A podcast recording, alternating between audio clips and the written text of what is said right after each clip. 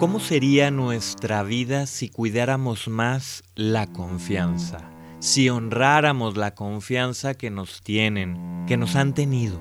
¿Cómo serían las relaciones de pareja, las relaciones entre padres e hijos? Si tanto hijos como padres y madres cuidaran la confianza.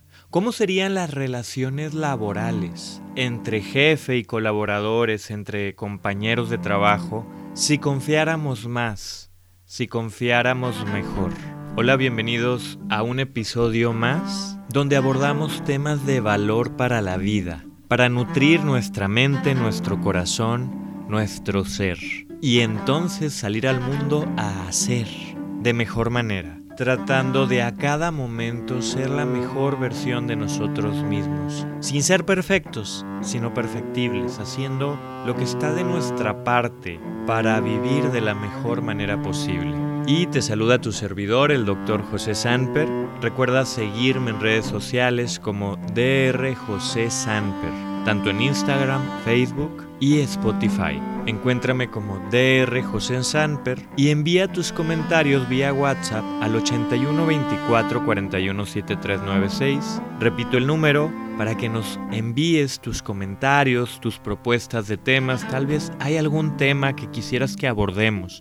Tal vez hay, alguna problemática que dices, oye, esto está en mi familia, esto está en una persona que yo quiero, esto me pasa a mí. Mándanos tu comentario vía WhatsApp al 8124 417396. Si se puede por mensaje de voz, mucho mejor. Y así lo incorporamos a estos programas, a estos episodios. Y estamos hablando de la confianza.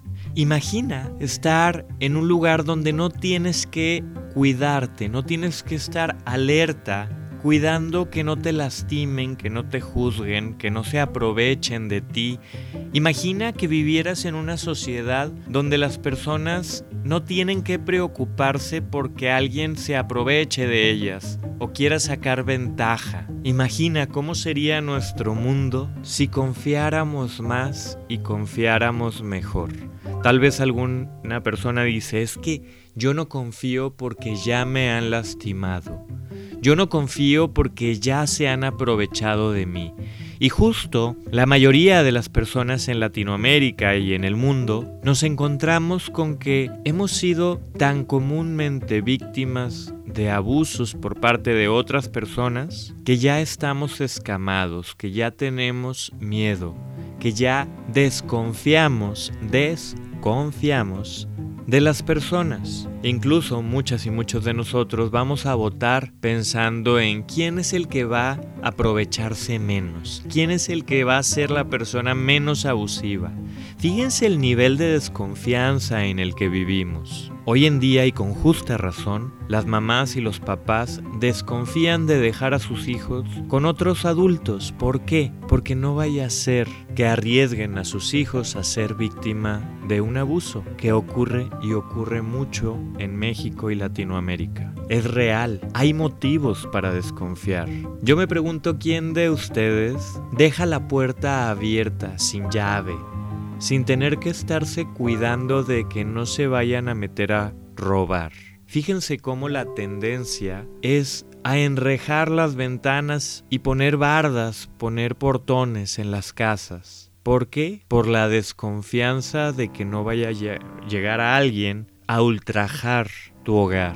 Incluso les comparto que hay profesiones que debieran de ser muy pero muy pero muy confiables hay profesiones y vocaciones que son base en la estructura social en la que vivimos, como por ejemplo el médico, el abogado, el político e incluso los sacerdotes, los pastores, los líderes religiosos son personas que por su labor profesional y vocacional implicarían una estructura ética y moral firme y fuerte, porque entonces cuando nos enfermamos o estamos en una situación vulnerable, legal o personal, acudimos a ellos en búsqueda de auxilio.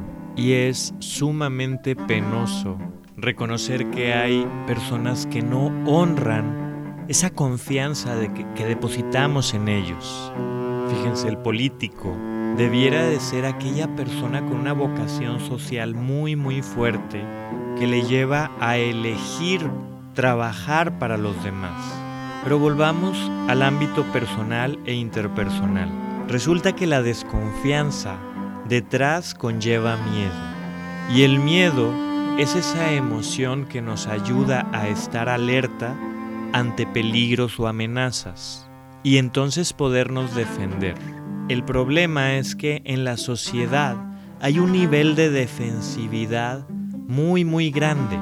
Es decir, ante algún comentario o alguna confrontación laboral o de pareja, inmediatamente sacamos el escudo y la espada. ¿Para qué? Para defendernos porque nos estamos sintiendo atacados. Hay muchas personas que no toleran una crítica, una confrontación. Obviamente la agresión no construye. No se trata de confrontar agresivamente.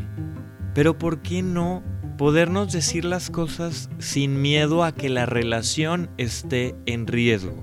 Fíjate, si en tu relación de pareja o de amistad, para estar juntos, tenemos que evitar u omitir algunos temas, es que no estamos bien. Si para estar bien en pareja o en una relación tenemos que omitir hablar de algo, es que no estamos bien. Y es que la desconfianza que conlleva en el fondo un miedo, lejos de construir, destruye para las relaciones interpersonales es fundamental la confianza. ¿Y confianza qué significa? Significa poner fianza, significa dar. Hay quienes dicen que tenemos que hacer méritos para ganarnos la confianza de los demás, como si la confianza fuera un objeto de negociación, como si te portas bien, voy a confiar en ti, si no te portas bien, no voy a confiar en ti, cuando en realidad la confianza es un proceso que se da o no se da, ocurre o no ocurre. Por ejemplo, cuando en una relación existe una infidelidad por romper algún acuerdo preestablecido de monogamia, de fidelidad o de honestidad, porque hay muchas maneras de faltar a los acuerdos en pareja, algo se rompe y si en una escalera de la evolución de la relación el tercer escalón fuera la confianza, nos estamos yendo hasta el segundo. Se está derrumbando lo que teníamos edificado. Sin confianza, lo que hay es miedo. Y el miedo nos lleva a cerrarnos, a ponernos una armadura, a sacar el escudo y la espalda, a no vulnerarnos, a no exponernos. Y las relaciones interpersonales solamente crecen cuando nos vulneramos, cuando abrimos nuestro corazón, cuando estamos dispuestos a ser quien realmente somos.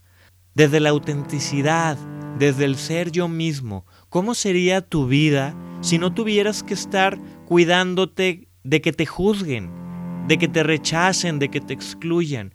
¿Cómo sería tu vida si pudieras expresarte como realmente piensas, como realmente sientes? ¿Cómo sería tu vida si, pudieras confiar en que abrirte, vulnerarte a los demás, no es un riesgo o un peligro que va a ser usado en tu contra? Si en este momento tú estás en una relación donde no te puedes expresar abiertamente, donde no puedes ser y hacer lo que tú deseas, algo anda mal. Y la recomendación que te doy es exprésate, ábrete, sé tú misma, sé tú mismo y que pase lo que tenga que pasar. Y probablemente de 10 relaciones de amistad o interpersonales que estés, muchas se van a alejar de ti. ¡Qué bueno! Ahora sí que afortunado el día que se alejaron porque no estaban contigo por lo que eres, sino por lo que esas personas esperaran que fueras. Pero nos da miedo, nos da miedo el rechazo, nos da miedo la exclusión, pero vale la pena porque entonces empezamos a construir relaciones auténticas, relaciones no basadas en el miedo, sino en el amor. ¿Y qué es el amor?